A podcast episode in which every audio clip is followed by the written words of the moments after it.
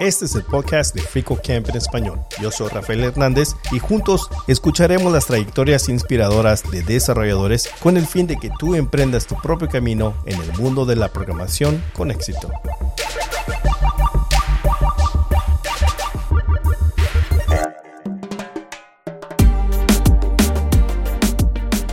Diseño tiene algo en común con la programación que la gente no suele ver a, a simple vista, que es que está pensado para resolver problemas. En diseño te suelen enseñar que vos tenés que trabajar de forma iterativa. Vos empezás a hacer algo y tenés una idea y tenés que bajar un concepto.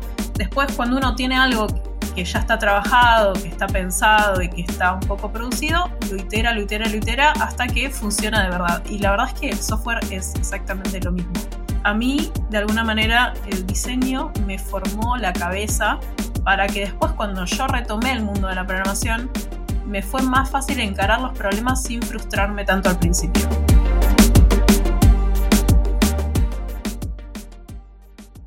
Hoy tengo el placer de presentarles a Bel Rey, una creativa desarrolladora fusta que combina su amor por la programación con el diseño único. Cofundadora de Corselt, Bell ha dedicado su carrera a abrir las puertas del mundo tecnológico a otros, ofreciendo guía y apoyo a aquellos que desean iniciarse en programación. Lo más destacado de Bell es cómo combina su pasión por la tecnología, su experiencia en diseño gráfico y su amor por los gatitos. Lo que dio origen a su creativo proyecto Te lo explico con gatitos. Esta iniciativa emplea la ternura y simplicidad de los gatitos para explorar conceptos tecnológicos que pueden parecer complejos intimidantes, transformándolo en algo accesible y divertido. Así que acompáñame y exploremos la fascinante trayectoria de Bell Rey, una verdadera fuente de inspiración para todos aquellos que buscan hacer de la tecnología una parte integral de sus vidas. Así que sin más preámbulo, vamos a conocer más sobre la increíble trayectoria de Bell Rey. Gracias, Bell, por aceptar la invitación y bienvenida a Frico Camp en español. No, por favor, muchísimas gracias a ustedes por la invitación. La verdad que tenía muchas ganas de venir desde que me invitaron por primera vez y después di muchas vueltas hasta que acepté la invitación. Así que súper contenta de estar acá finalmente. Empecemos por la primera pregunta, es ¿cómo iniciaste en programación o tal vez cómo inició tu amor por la programación? Bien, bueno, esta es una pregunta que es muy linda para mí porque la realidad es que la programación está en mi familia. Mi papá es programador, era programador cuando se programaba con tarjetas perforadas, estoy hablando de la prehistoria, y él siempre me dijo que era la profesión del futuro. Entonces en mi casa esto siempre existió y para mí siempre fue como algo que yo sabía que iba a ser parte de mi vida. Entonces, esto también me llevó en su momento, cuando me tuve que plantear qué me interesaba, qué quería estudiar, a tener esa base donde mi papá por ahí un sábado a la tarde me decía, bueno, vamos a aprender Fox Pro. Esos eran mis sábados a la tarde. Hay gente que va a la plaza, hay gente que aprende a andar en bicicleta. Yo aprendí a usar Fox Pro a los 6, 7 años. Entonces, cuando me tuve que plantear estudiar, la programación era una de mis, de mis eh, decisiones, pero también me gustaba muchísimo todo lo que era el diseño por mi mamá, que es diseñadora gráfica, fue diseñadora gráfica. Así que todo lo que, todo lo que me gusta es heredado, aparentemente, de, de mi familia. Y bueno, me decidí por la programación porque realmente era lo que más me llamaba. Además, en ese momento yo estaba muy metida en el gaming y quería hacer videojuegos. Estaba muy interesada por hacer videojuegos. Mi sueño era trabajar en Blizzard, por suerte eso no sucedió en ningún momento porque después Blizzard tomó decisiones muy extrañas sobre cosas que hizo. Pero bueno, mi sueño era, era en ese momento trabajar en Blizzard. Yo quería ser el próximo Warcraft. El Warcraft, no sé, 4. Entonces empecé a estudiar justo eh, unos años antes se había abierto acá en Argentina una escuela de programación que se llama Image Campus y habían puesto la primera carrera de desarrollo de videojuegos. Entonces me fui a estudiar ahí y era una carrera corta de tres años, de los cuales hice dos. Y lo que me empecé a encontrar en ese tiempo que yo estuve estudiando fue que eran todos hombres alrededor mío. Todos mis compañeros eran hombres, todos mis profesores eran hombres, salvo una chica que enseñaba guion. Era la única mujer en toda la institución, además de mí.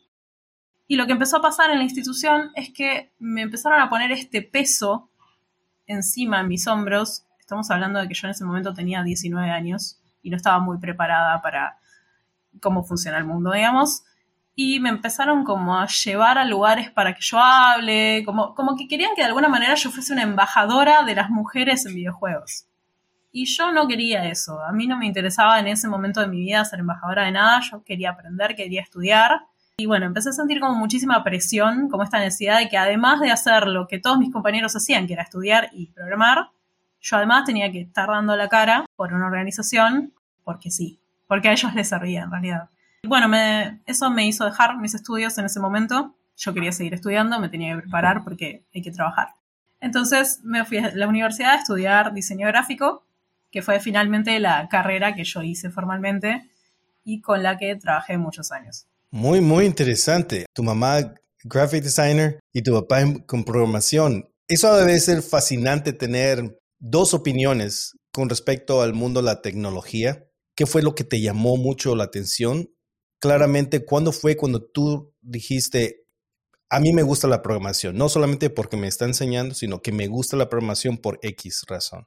Bueno, la realidad es que al margen de enseñarme programación, mi papá también lo que hizo fue presentarme las computadoras.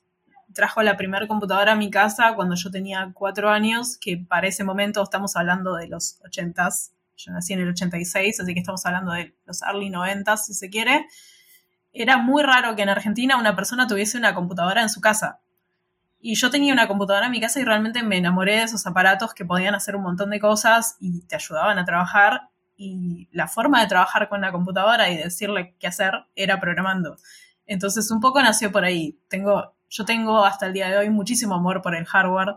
A mí me encanta desarmar mi computadora, cambiarle cosas. Siempre tengo una computadora de escritorio, por más que salga la mejor laptop, porque yo necesito poder conectar las plaquitas y, hacer cosas con eso. En tu opinión, ¿de qué manera te ayudó el diseño gráfico, la experiencia, al, al tú retomar la programación? Bien, lo que tiene para mí el diseño, cualquier diseño, no solo el gráfico, yo me decidí por el gráfico porque era el que estaba ahí, pero el diseño tiene algo en común con la programación que la gente no suele ver a, a simple vista, que es que está pensado para resolver problemas. El diseño no tiene que ser bonito, tiene que ser funcional y tiene que ayudar a la persona a poder hacer algo. Entonces a mí lo que me enseñó el diseño, por un lado fue una metodología de trabajo en diseño te suelen enseñar que vos tenés que trabajar de forma iterativa. Vos empezás a hacer algo y tenés una idea y tenés que bajar un concepto y vas a bajar muchos conceptos de los cuales probablemente muchos no te sirvan para nada, pero son como la base que vos vas usando para empezar a generar esa idea que efectivamente después vas a poder producir y te va a servir de algo.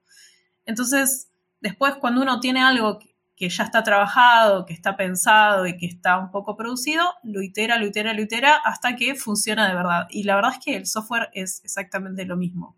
Entonces, a mí, de alguna manera, el diseño me formó la cabeza para que después, cuando yo retomé el mundo de la programación, me fue más fácil encarar los problemas sin frustrarme tanto al principio.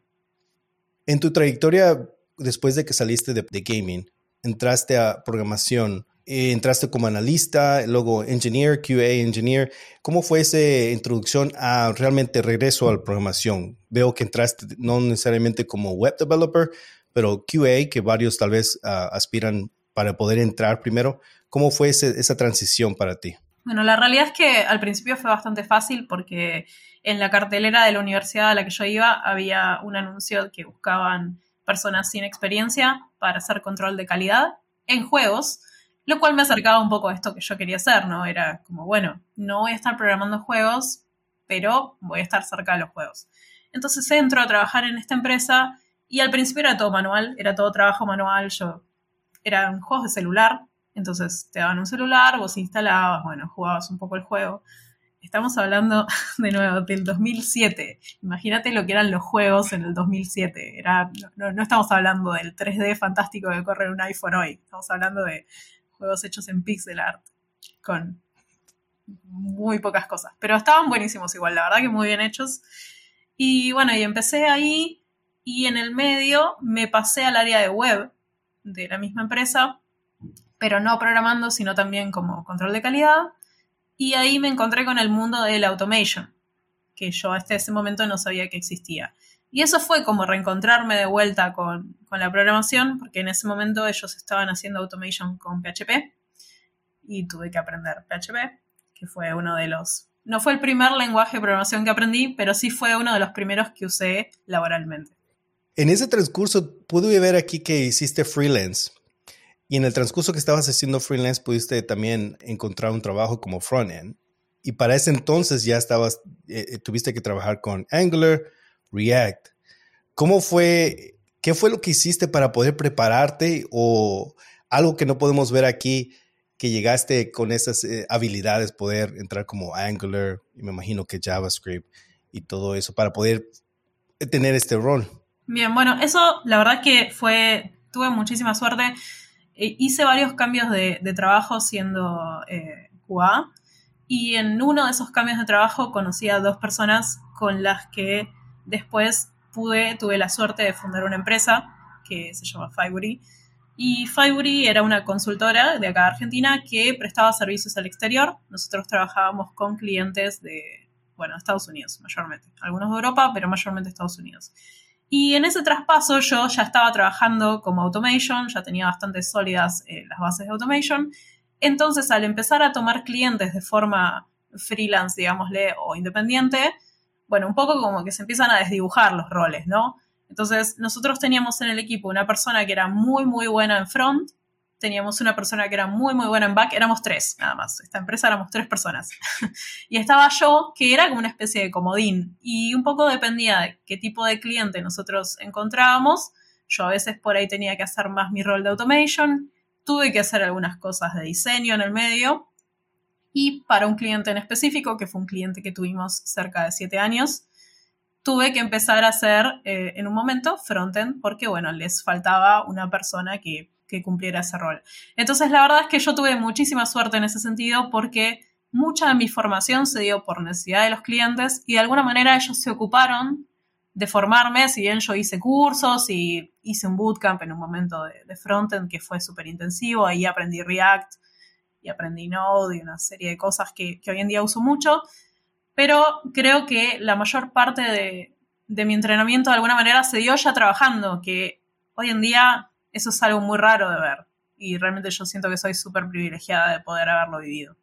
En, esos siete años que trabajaste en esta compañía, ¿puedes eh, claramente recordar, digamos, un proyecto que fue muy desafiante y que fue muy difícil tal vez de, no sé si fue de front-end, de diseño, un proyecto, algo que fue desafiante para ti, ¿cómo superaste ese, esa dificultad tal vez para ejecutar ese, tipo de proyecto? Sí, creo que el proyecto más difícil que, tuvimos que, vivir, por lo menos con este cliente, fue en un momento ellos tenían, bueno, el servicio que ellos daban era web, 100% web, y sus clientes, que eran clientes corporativos, les empezaron a pedir que por favor si podían poner una aplicación entonces, obviamente hubo una charla porque el cliente tampoco era una empresa enorme. Entre todo el equipo de desarrollo seríamos unas 10 personas, como mucho. Y de pronto nos encontrábamos ante la necesidad de crear una app de cero. Entonces dijeron, bueno, vamos a, vamos a usar React Native. Y la verdad que fue un desafío enorme porque teníamos que consumir muchas de las APIs que ya existían para, para el proyecto web, que el proyecto web estaba hecho en jQuery y en Angular. Y era nada que ver con esta aplicación React Native. Entonces era como que de pronto, y además, de nuevo, estoy hablando de cuando React estaba medio en pañales, todavía se usaba con clases. Esto fue 2017, 2018 por ahí. Eh, todavía no, usábamos React funcional como se usa hoy en día con los hooks, que es muchísimo más cómodo. Era, vos tenías un archivo de React y era una cosa gigantesca, era una página enorme que hacía tres cosas. Pero, pero bueno, la verdad que ese proyecto fue, fue bastante difícil para nosotros como equipo y, y creo que ahí un poco también se, se notó la, la, fortaleza del equipo, ¿no? Esta parte donde uno se apoya en el otro y por ahí Ninguno la tenía clara con React Native, pero sí nos apoyamos mucho en los seniors, que por ahí sí no sabían bien la tecnología, pero sí tenían muchos conceptos muy claros de otras cosas y las podían llevar como, como esta tecnología desconocida. Y la verdad que fue un aprendizaje enorme. Eh, sufrimos bastante. Fue, fue una especie de bautismo de fuego, por decirlo de alguna manera, pero, pero yo aprendí muchísimo de, ese proyecto y, y en el tiempo lo veo con mucho cariño. Algo que quiero también hablar, eh, que encierra todo, digamos, lo que hablamos al principio, que es tu área de diseño y también lo que es programación. Y es el, uno de, de tus canales. Explícalo con gatitos. Hablemos primero cómo surgió esta idea de poder transmitir algo como programación, conceptos y ponerlo de una manera creativa y más en este caso con gatitos, ¿verdad? ¿Cómo surgió esa idea? Bueno, yo siempre fui muy fan de los proyectos que son así visuales, me, gustan mucho. Soy una persona muy visual, todo lo que son colores me, me, atrae, tengo que ir ahí. Entonces, soy muy fan de un artista que se llama The Oatmeal, que hace unos pósters que están buenísimos. Tiene uno particularmente sobre cómo las impresoras nos arruinan la vida, que es excelente. Y después me gustan mucho los proyectos como Pictoline, por ejemplo, que explican cosas de forma gráfica y, siento que son muy concisos, ¿no? Como que en una hoja por ahí te cuentan un montón de cosas. Entonces, en un momento cuando empezó la cuarentena por el COVID acá en Argentina, yo empecé a ver un poco esto que hablamos en algún momento de que eh, los creadores de contenido hacen contenido por crear y por tener likes, pero no se sientan a pensar el trasfondo de por qué lo hacen o, o a quién impactan. Bueno, yo empecé a ver un montón de gente que lo que decía era, bueno, ahora vas a trabajar desde tu casa. Cinco tips para trabajar mejor desde tu casa. Levantate a la mañana, sonreí, tomate tu café, maquillate, vestite como si fueses en la oficina y sentate a trabajar en un ambiente relajado. Y yo pensaba en mis amigas que por ahí tenían en ese momento dos hijos que no podían ir al colegio, mis amigos que viven en un monoambiente, que no podían irse a otro espacio, salvo que se pongan a trabajar en el baño, no sé. Había un montón de personas que no, que no entraban en esta definición de lo que es trabajar desde casa. Y además, no era un trabajo remoto que uno había elegido y que estaba contentísimo, mira, conseguí mi trabajo remoto. Era un trabajo remoto forzado. A mucha gente quizás le servía ir a la oficina para cortar con su casa o para cortar con el trabajo y poder volver a su casa y relajarse. No, tenías un montón de influencers diciéndote que tenías que estar contento por lo que te estaba pasando. Y yo dije, no, esto no va a ser así. Entonces hice un póster, que fue el primer póster de Te lo explico con gatitos, que creo que ni siquiera se llamaba Te lo explico con gatitos, en ese momento era como, eran gatitos que explicaban cosas. Y era sobre trabajo remoto. Y básicamente lo que hice en ese póster fue decir, bueno, mira, si a vos lo que te sirve es hacer todo esto, hacelo. Pero si lo único que te sale en ese momento es pensar todos vamos a morir porque estamos en una pandemia, está bien también. Como que date el espacio de darte cuenta de que no estamos en un momento feliz. esto es terrible. Y bueno, finalmente esto sale, yo lo saqué como una chiste para mis amigos, lo publiqué en Twitter. En ese momento yo en Twitter tenía mil followers, con toda la furia. Lo publico en Twitter y la gente lo empezó a compartir. Y me empezaron a llegar mensajes. Y me empezaron a llegar mensajes de, deberías estar haciendo esto con programación. Yo me quedé como, oh, quizás sí debería estar haciendo esto con programación.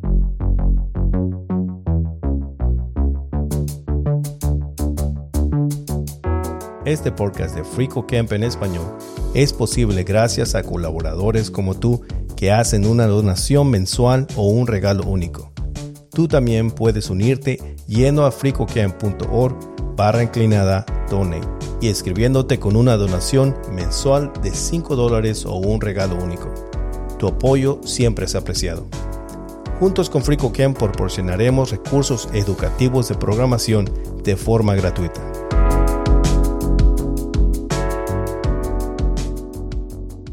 Lo bonito de eso, no solamente lo que, bueno, claramente la historia y cómo empezó, pero lo bonito es de que hay un arte, es, no es fácil explicar conceptos difíciles como programación en una sola página, como lo has hecho, y con, gráficas. E, es un arte realmente. ¿Cómo ha sido la recepción de tus seguidores o las personas que han podido disfrutar y ver estas gráficas? ¿Cómo ha sido, digamos, cómo ha evolucionado lo que, a mí me pasó con esto, que es algo que yo no esperaba, cuando la gente me empieza a decir, deberías explicar cosas con, con gatos, yo imaginé, bueno, este es un buen medio, al ser tan visual y ser de alguna manera como naif, inocente, es un buen medio para explicarle quizás a personas que no les interesa mucho la programación y les da miedo este concepto de que eh, la programación es para genios o para personas que, que, saben de matemáticas y que para aprenderla tenés que sentarte con un libro y leer y es obviamente un libro sin dibujos, no va a ser un librito dibujado. Entonces dije, bueno, es, es, una buena oportunidad quizás para personas que en algún momento estuvieron en esa posición donde yo estaba diciendo, este lugar no es para mí, que vengan y que se sumen a este mundo. Porque yo creo realmente que cuanto más diverso es el mundo de sistemas, mejor se pueden resolver los problemas. Eso es, para mí es la base de todo mi trabajo. Y cuando digo diverso no me refiero solamente a hombres y mujeres, me refiero a todo lo que hay en el medio y además gente de todas las edades, de que vienen de otras industrias, o sea, gente que realmente quizás nunca se planteó, como yo me pude plantear, porque yo tuve la oportunidad de conocer la programación desde que nací, básicamente, pero hay gente que no se la encuentra, como dijiste vos, hasta que es mucho más grande. Entonces, como que yo decía, bueno, voy a llamar a esa gente con mis gatos. Y es gracioso porque además de que eso pasó, eso efectivamente pasó, mucha gente se interesó por la programación por los gatos, mucha gente que ya programaba empezó a usarlo, y esto me da hasta un poco de vergüenza, como apuntes de la facultad. Profesores de universidades empezaron a usar mi material en sus clases y para mí esto fue una locura, porque ahí te das cuenta de que mismo para la gente que está interesada y que está metida en este mundo, a veces es difícil poder llegar a un, a un cierto nivel de empatía, si se quiere, con esa abstracción que implica programar. Como que necesitaban un lazo un poco más amigable. Entonces yo miraba las analíticas del sitio cuando empezó a crecer y muchas muchos referrals venían de páginas internas de universidades. Y a mí eso me daba mucha risa, porque era como, para mí la gente que estudia en la universidad es, el tope de, lo que está bien, ¿no? Es como, bueno, mira, esta gente que realmente le interesa lo académico. Y yo, bueno, explico con gatos. Así que eso fue, fue una sorpresa linda, realmente a mí me validó de alguna manera mucho el trabajo que estaba haciendo. Y bueno, también a veces me encuentro con críticas, eh, por ejemplo, no sé, la otra vez hice un post sobre punteros, que es un tema que me pedían un montón, y una persona vino y me dijo, bueno, tengo un montón de comentarios sobre esto. Y dijo, yo le digo, mira, yo entiendo, y entiendo, punteros es un tema re complejo, pero yo lo estoy explicando en nueve cuadrados de Instagram. No puedes pretender que cubra todo el tema. Y está bien, porque para eso está la academia. Para eso está el libro sin dibujitos yo quiero que mi proyecto sea el punto de partida que vos digas, ok, esto quizás sí lo puedo entender, pero después, por favor, andá y estudia la ingeniería. Yo no pretendo que se formen solamente con mis pósters. Eh, entonces, bueno, ese es un poco como lo que fue pasando con, el proyecto en el tiempo. Eh, es, es, muy interesante lo que comentaste de que la universidad estaba usando también esto y que es testimonio de, de la eficaz manera que estabas aplicando estos conceptos y también decides eh, empezar en el mundo del startup. ¿Cómo sucedió o cómo vino esta idea de empezar tu startup? Cuando empezamos nosotros, esta, esta historia que conté antes, un poco que conocí a mis socios y los conocí en un trabajo, nosotros lo que nos dimos cuenta en ese momento, y lo que voy a decir no va a sonar glamoroso, pero nos dimos cuenta de que la empresa para la que nosotros estábamos trabajando lo que estaba haciendo era básicamente cobrarle muchísimo dinero a los clientes y a nosotros nos pagaba muy poquito. Pero al margen de eso, era también una empresa que no estaba pagando los sueldos. En ese momento ellos se habían declarado en quiebra y estaban, bueno, era toda una situación bastante particular. Entonces nosotros teníamos dos opciones ahí. Teníamos la opción de decir, bueno, vamos a buscarnos otros trabajos y seguimos nuestra vida, o podemos tratar de armar algo y un poco con esta experiencia de qué había pasado. Esta empresa donde nosotros trabajamos era una empresa que había crecido muy rápido, pero también sus gastos habían crecido muy rápido. Entonces nosotros pudimos ver desde adentro cómo era esta situación donde no se maneja quizás el, dinero como se debe y que eso afectó muchísimo a una empresa que realmente le iba bien. Entonces dijimos, bueno, nosotros lo podemos hacer mejor. Teníamos 24 años en ese momento, entonces estábamos como en esta actitud de nosotros podemos hacer todo mejor. Y bueno, ahí fue cuando, cuando decidimos empezar nuestra primer consultora. Y la verdad que de una forma muy inocente pensábamos que nosotros nos íbamos a sentar, íbamos a programar, los clientes iban a caer solos y que eso era todo. Y bueno, la realidad mostró ser bastante distinta a, eso y, y en un momento nos encontramos con que teníamos que manejar también toda la parte operativa y toda la parte de ventas y toda la parte impositiva de Argentina, que es como un capítulo, da para un capítulo entero por sí sola. Entonces, ahí también, ese fue quizás otro bautismo de fuego dentro de, lo que es mi carrera, porque creo que nos sacamos como un poco esta, esta sensación de comernos al mundo y tuvimos como que hacer muchas cosas para que el mundo no nos coma a nosotros. en los cuatro años, ¿qué puedes ver que te ha beneficiado en, digamos, en tu carrera? Porque claramente hay otras áreas que, que uno tiene que aprender, ¿verdad? Como dijiste tú, no solamente era programar, ejecutar el proyecto para un cliente, sino que hay muchas otras áreas. Pero en lo que yo he escuchado en otras entrevistas, esto siempre es beneficioso a poder tal vez eh, aplicarlo en, la carrera. ¿Cómo tú has visto que te ha hecho crecer eh, en, tu carrera como profesional? Bien, sí, yo, yo veo mucho la diferencia entre mi perfil y el perfil de mis amigos que quizás fueron por la ruta tradicional, que es la ruta de, bueno, entrar a una empresa, hacer carrera en la empresa, eh, crecer como para el lado de la arquitectura o para el lado del management, y quizás las personas que tienen más o menos los mismos años de trayectoria que yo tengo, hoy en día están de hecho, están un paso más allá, están generalmente en el paso donde dejaron de ser managers porque se dieron cuenta de que en realidad querían volver a ser programadores. es como el ciclo de vida del programador en, una empresa. Y yo me di cuenta de que mi camino fue muy distinto en ese sentido, que tuve que aprender muchas cosas que no necesariamente se relacionaban a lo técnico, pero sí que se relacionaban quizás a cómo hacer funcionar un negocio. Y creo que eso se puede aplicar a básicamente cualquier cosa. O sea, yo hoy en día, por ejemplo, tengo un entendimiento de cómo, si yo quisiera, por ejemplo, dedicarme 100% a crear contenido, yo podría llegar a vivir de eso nada más, simplemente porque tengo ese skill como de ir a buscar a la gente correcta para hacer algún tipo de colaboración o, lo que sea.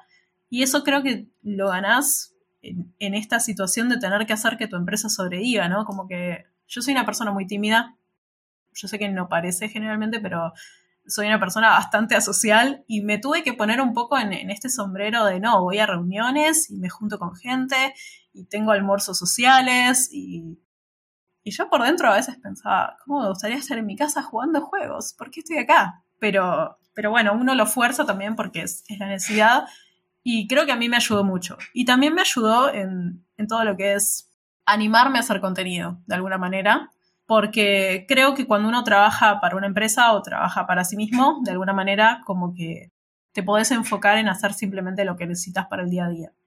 Pero cuando tenés que hacer sobrevivir un negocio de cualquier cosa, y un poco te tenés que poner ahí afuera y ser una especie de representante, si se quiere, de la marca que vos estás armando.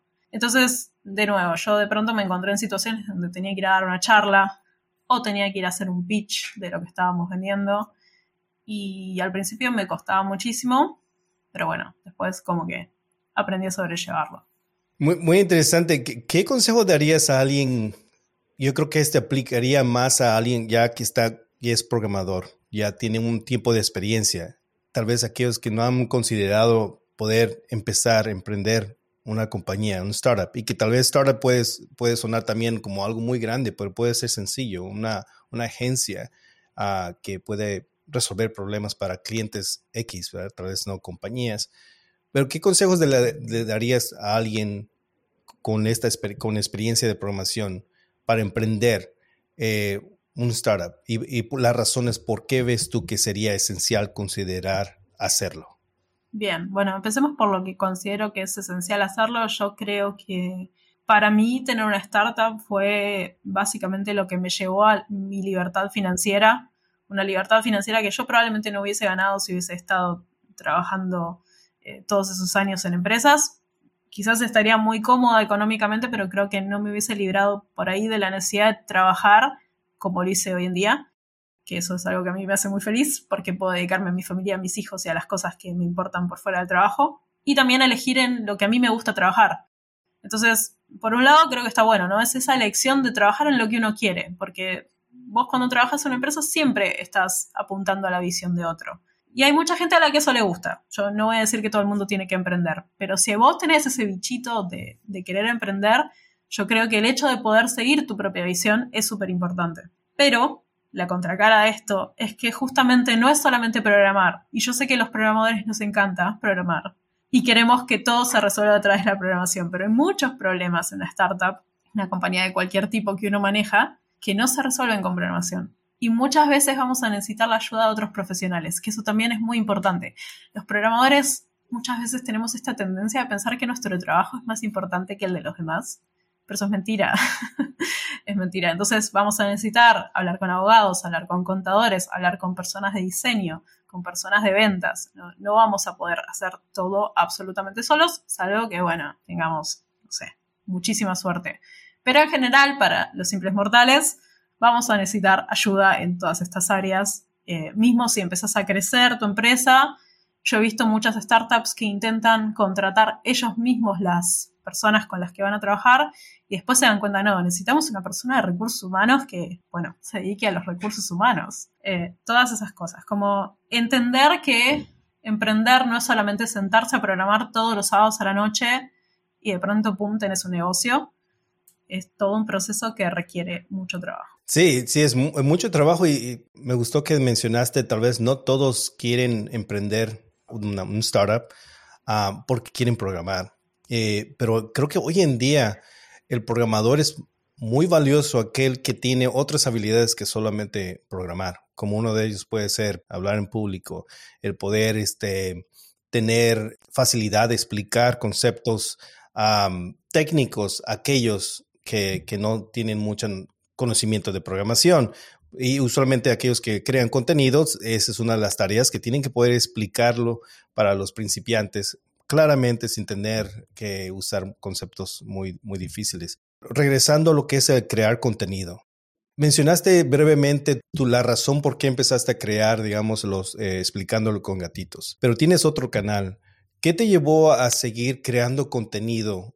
¿Qué fue, tal vez, cuál es tu amor por crear contenido aparte de lo que tú estás haciendo? Como tienes un startup, tienes una familia, hay algo, una, un empuje que tienes al crear contenido y que te preocupa al poder crear de, de, calidad y áreas en específicas que has estado creando contenido. ¿Cómo empezó eso de tu decisión de crear contenido para, para la comunidad?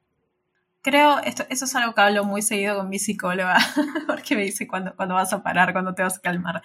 Y a mí me pasa que muchas veces me quise calmar y dije, bueno, no, ya está, como que ya te hiciste tu renombre, ya lograste todas las cosas que querías, ya te invitaron a, todos los podcasts en los que querías estar. Ahora estoy en este, así que mira, estoy cumpliendo otro sueño. Pero ya llegó un punto donde, viste, cuando hablaba que cuando empecé a los 19 años yo no quería ser la cara visible de, o no quería ser la embajadora de. Bueno, con el tiempo me di cuenta de que si yo a esos 19 años hubiese tenido una persona que yo hubiese visto y que hubiese sido alguien con que yo pudiera decir, oh, mira, yo quiero ser ella, quizás todo eso no hubiese pasado. Entonces un poco mi necesidad de hacer contenido surge de ahí y a cierto público. Como que yo le hablo a cierto público y el cierto público al que yo le hablo en general es un público que no es tan técnico, que no viene de un background técnico, que no tuvo la posibilidad de encontrarse con, con este mundo antes, pero aún así quiere saber de qué se trata. Y muchas veces son personas que necesariamente no se van a convertir en programadoras, pero que quizás de alguna manera la programación les puede servir para su trabajo del día a día. Por ejemplo, hace un tiempo me escribió un chico que a mí me emocionó muchísimo su mensaje, es biólogo marino, y él tenía como parte de su trabajo, o sea, yo me imagino un biólogo marino y me lo imagino en un barco mirando ballenas, pero no, aparentemente tiene mucho trabajo de estar sentados en escritorios investigando. Y me dijo que había logrado, eh, ¿cómo se llama?, automatizar un montón de planillas de Excel que él hacía con datos que todos los días le llevaba muchísimo tiempo, las había automatizado con Python, porque había aprendido Python, porque se había encontrado con un póster de los gatitos. Entonces, estas pequeñas cosas, esta cosa de que un póster mío le pueda cambiar positivamente la vida a una persona, y no te estoy diciendo que lo va a sacar de la pobreza ni, ni grandes cosas, pero que le pueda cambiar el día a día, que esta persona diga, bueno, tengo todo este tiempo que ahora puedo usar para estar en el barco mirando las ballenas y no estar sentado haciendo Excel. Eso es lo que a mí me motiva a hacer contenido. Como que la gente encuentre en la programación no solamente una profesión, sino también una herramienta. que los ayude a resolver problemas, que es justamente de lo que se trata programar. Hola, espero que estés disfrutando esta entrevista. Quiero aprovechar esta pausa para compartir contigo otros recursos que FricoCamp también tiene para ti en español. En nuestra publicación en español encontrarás más de 400 artículos, tutoriales y manuales traducidos que cubren conceptos fundamentales de Python, JavaScript, Java, Linux y muchos otros que te ayudarán en tu aprendizaje continuo. Pero si estás buscando videocursos completos para aprender construyendo proyectos de práctica, visita nuestro canal de FreeCodeCamp en español en YouTube. Ahí encontrarás videocursos completos que suman más de 40 horas de práctica construyendo proyectos paso a paso para aprender Python, JavaScript, React, Node.js y más. Todos los enlaces de estos recursos gratuitos y otros los encontrarás en las notas de este episodio.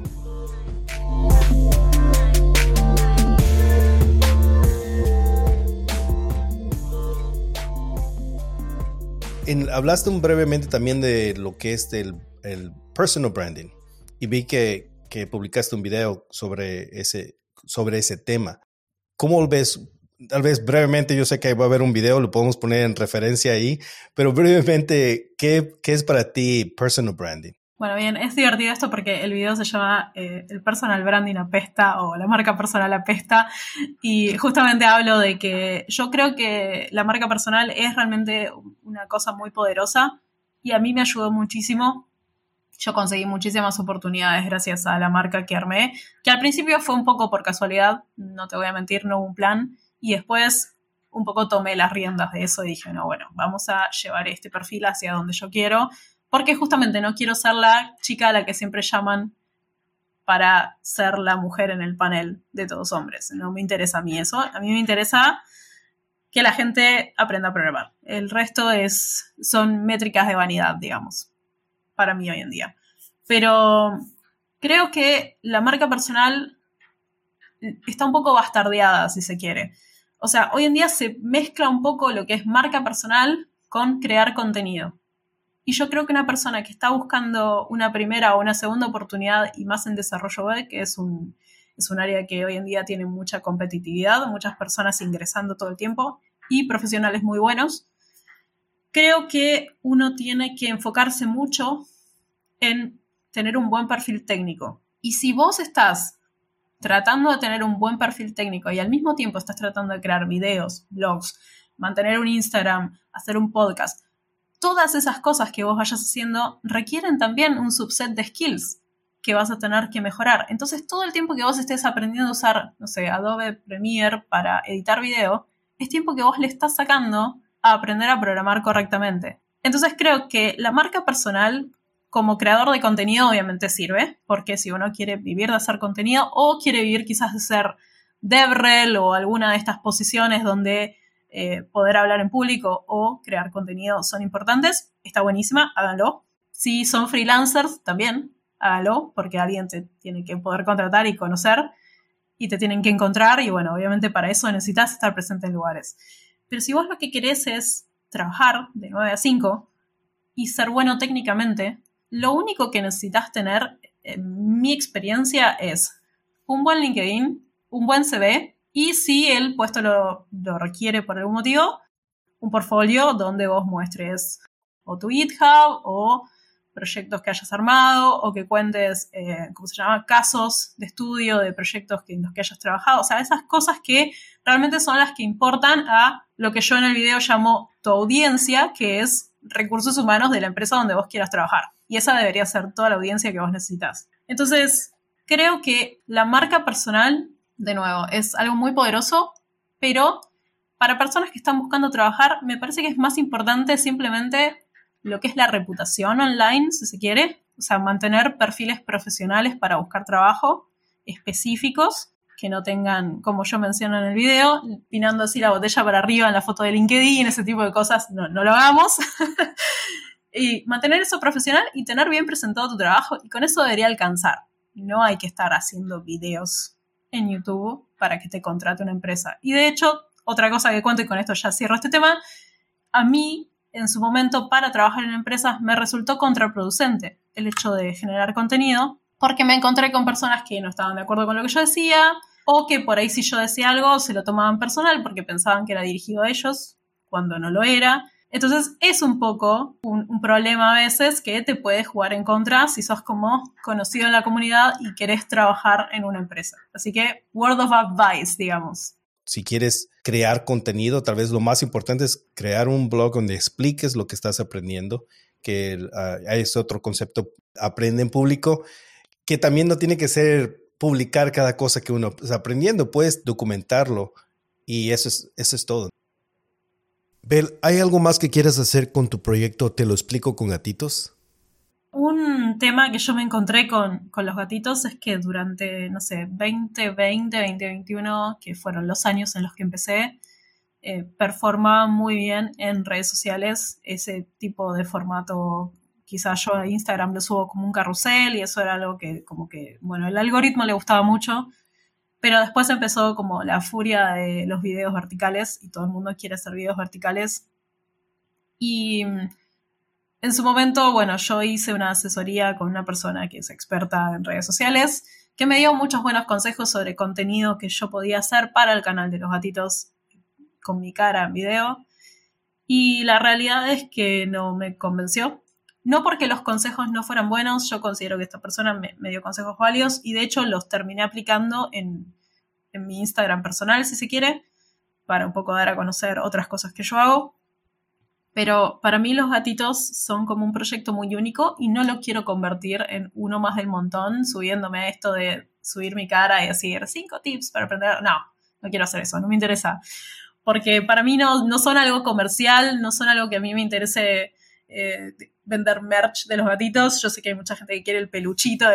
Está me encantaría en algún momento hacerlo, pero no es la prioridad. La prioridad es que los gatitos cumplan su función, que es acercar la promoción a, la gente que quizás se siente afuera de ese mundo.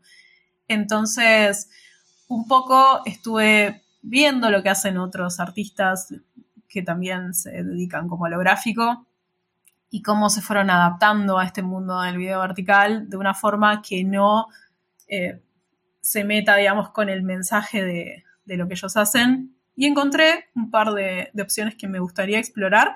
El tema es que requieren saber animar, que yo no sé animar, no, sé nada de animaciones. Entonces estuve pensando en quizás empezar a hacer contenido animado, mismo encontrar un profesional que se dedique a eso y por ahí empezar una serie de, explicaciones un poco más dinámicas, animadas con gatitos, me encantaría. Es un proyecto que tengo para un poco más adelante, cuando tenga un poco menos de trabajo, porque ahora en este momento tengo mucho trabajo. Y eso hablando de mucho trabajo, y, hablamos eh, con respecto a este, este, tema antes de empezar a grabar, uno tiene familia y tal vez la audiencia, las personas que nos ven en Twitter, nos ven en, donde quiera que nos vean, ven ya el, producto terminado y ven tal vez el contenido que nosotros producimos o donde trabajamos produce constantemente pero no, no, conocen lo que el trasfondo, las, las responsabilidades que tenemos. Ah, has mencionado, ¿verdad? Que tienes que esperar a tu hijo que se duerma y entonces es, tener una familia, tener un trabajo aparte del, del contenido lleva tiempo. ¿Cómo tú coordinas o cómo balanceas este tipo de, de roles que tienes? y tal vez si has adaptado, digamos, en, en diferentes fases de tu vida este balance. Bien, sí, sí, yo siempre, yo siempre digo que el, balance, viste que siempre hablan del balance trabajo, eh, vida, y para mí es, es algo que realmente no, no existe, es un mito. O sea, no es que no existe, obviamente existe como concepto, pero no existe un balance perfecto, nunca es perfecto. Uno siempre descuida una parte para hacer la otra, y a mí cuando me preguntan cómo haces tantas cosas, yo siempre respondo, y esto es sin tirarme abajo, pero siempre respondo, hago de todo un poco, un poco mal. Un poco bien, un poco mal.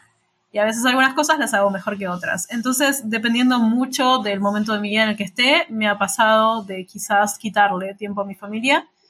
Con el tiempo me di cuenta de que eso es quizás lo que más me molesta. No me gusta quitarle tiempo a mi familia porque siento que ahí es donde más se nota el paso del tiempo. Muchas veces cuando vos estás con tu familia y te perdés un momento que es importante, ese momento nunca vuelve. Y más cuando los chicos son chicos que crecen muy rápido y de pronto te los encontrás respondiéndote cosas que decís, ¿en qué momento creciste tanto? Ahí es cuando yo aprendí un poco a parar y decir, bueno, no, no puedo hacer todo. Entonces lo que empecé a hacer es, empecé a ser mucho más consciente de cuánto puedo hacer en un día y empecé a bajar bastante las expectativas de lo que puedo hacer, porque yo antes realmente por ahí pensaba, bueno, hoy voy a grabar un video, voy a escribir un blog y voy a hacer estos cinco pendientes y después voy a ir, voy a buscar a los chicos al colegio y me voy a encontrar con este cliente. No van a pasar todas esas cosas. Vas a escribir medio blog, quizás grabes un pedazo de ese video y después te van a llamar del colegio que tenés que ir antes y vas a tener que ir.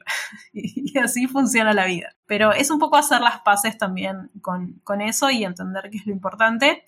Yo creo que tuve la suerte también de poder hacer muchas cosas que quise a nivel profesional antes de formar una familia, con lo cual hoy en día para mí el éxito tiene otra, otra forma, que no es la que tenía hace 10 años atrás. Para mí hace 10 años atrás el éxito quizás era que la gente me conozca, que sepa lo que hago, que les encante el producto que estoy haciendo. Y hoy en día para mí realmente creo que el éxito es ayudar a la gente. Y no importa si es un montón de gente o si es poquita gente. Creo que lo que quiero es hacer cosas útiles. Y después, por otro lado, también yo y lo que me importa aprender o donde me importa mejorar, poder hacerlo. Si yo quiero aprender algo o ser súper buena técnicamente en algo, poder hacerlo. Y realmente no me importa si a los demás les parece que soy buenísimo o no. Como que creo que el foco se vuelve un poco para adentro, ¿no? Y es como que uno se empieza a juzgar con los ojos, eso está bueno. Ya casi una de las últimas cosas que creo que es muy importante compartir con la comunidad, ¿qué herramientas, si pudieras recomendar una herramienta muy importante para aquellos que quieran aprender a programar?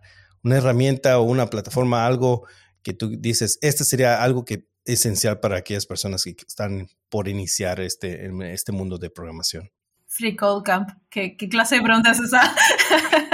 no, pero ah, al margen del chiste, eh, siempre yo, es una recomendación que, doy siempre, de hecho yo he dado cursos pagos y los sigo dando hoy en día, pero siempre recomiendo que las personas que quieren ingresar en el mundo de la programación primero hagan una investigación previa y para mí parte de esta investigación previa es cualquier plataforma gratuita que encuentren y que les guste la modalidad de enseñanza. Me parece que es muy importante y además me parece una picardía no hacerlo porque está lleno hay un montón de gente que explica, que tira recursos, que hay incluso gente que ha publicado libros gratis que simplemente vas y te los bajas de GitHub. Entonces, me parece súper importante cualquier plataforma gratuita o cualquier contenido gratuito que uno pueda encontrar y que le hable a uno, ¿no? Un poco esto que vos decías antes de que mi contenido le habla a cierta gente. Yo sé que hay gente que es mucho más grande que yo en creación de contenido a nivel números y que tienen su forma de explicar. Y quizás eso a mí me tendría que haber dicho, che, no, no lo hagas porque no tiene sentido, porque esta gente ya lo hizo antes, pero yo sé que esa gente quizás no atrae a la gente que yo traigo y eso para mí es lo importante y lo hermoso y lo diverso de este mundo de la tecnología. Así que encuentren a su creador favorito, sea quien sea, no importa, no tengo que ser yo, eso es lo importante, cualquiera que sea o su plataforma favorita y métanse a investigar si eso es realmente lo que les gusta creo va a haber muchas personas que estén escuchando que van a identificar contigo. Así que vamos a poner todos los enlaces de Explícalo con Gatitos en, Twitter. ¿Algún otro lugar donde quieres que, o enlace que quieres que incluyamos en, el, en las notas? Sí, yo creo que, bueno, hoy en día mi canal de YouTube, que puede ser bastante amigable, y tengo un curso de Node.js que no está pensado para aprender solamente Node.js, sino también para aprender a programar muy, muy básico los primeros pasitos, digamos. Entonces creo que está bueno también para gente que por ahí no, tiene mucha idea de lo técnico.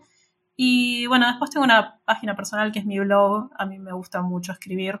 Me gusta realmente un poco sobre cosas técnicas, pero también sobre soft skills y, otras cosas que me interesan. Así que eso sería como, como que cubre todo lo que hago. Muy bien. Bel, ¿algo más que quisieras comentar que tal vez no, no cubrimos como eh, finalizar la entrevista. Bien, sí, me gustaría decir que yo creo que si esto les interesa, les apasiona, no importa de dónde vengan, no importa qué edad tengan, va a ser más fácil, va a ser más difícil, no importa, cada camino es único, cada persona hace su propio camino y si realmente les interesa, creo que tecnología es un lugar donde hay lugar para todos. Así que, bienvenidos, vengan. Hay lugar para todos. Muchas gracias, Bel. Realmente fue un placer conocerte ah, y gracias a aquellos que nos están escuchando y nos vemos al siguiente episodio. Hasta la próxima. Gracias a todos por escuchar el podcast de Frico Camp en español.